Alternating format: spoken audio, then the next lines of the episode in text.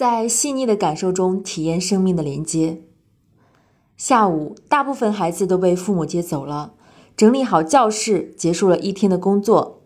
林老师有些疲惫，加上思念远方的恋人，他有些无力地趴在教室最后一排的课桌上，看着窗外渐落的夕阳，眼泪不觉流了出来。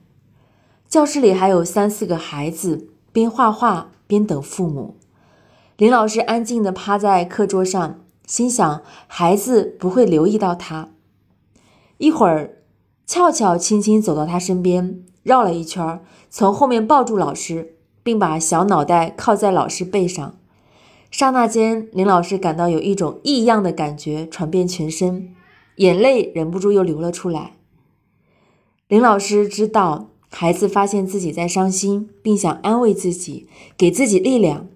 过了一会儿，俏俏又绕到老师前面，轻轻地走开了。一会儿，他又来了，轻轻地把两面纸巾放在老师的课桌上，又轻轻地离开了。林老师拿起面巾纸，擦掉了眼泪。这时，他的心里盛满一份感动和温暖，感觉世界那么美好。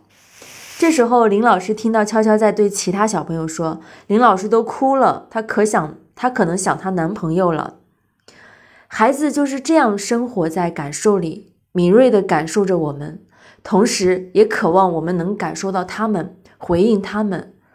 孩子与父母之间尤其需要这样的心灵层面的生活，在这个过程中，孩子将不断地和父母心心相连，在连接中一次又一次经历着生命。并从中找到归属感。孩子的父母，你们是否也愿意放慢自己的节奏，静下心来，用心去感受孩子呢？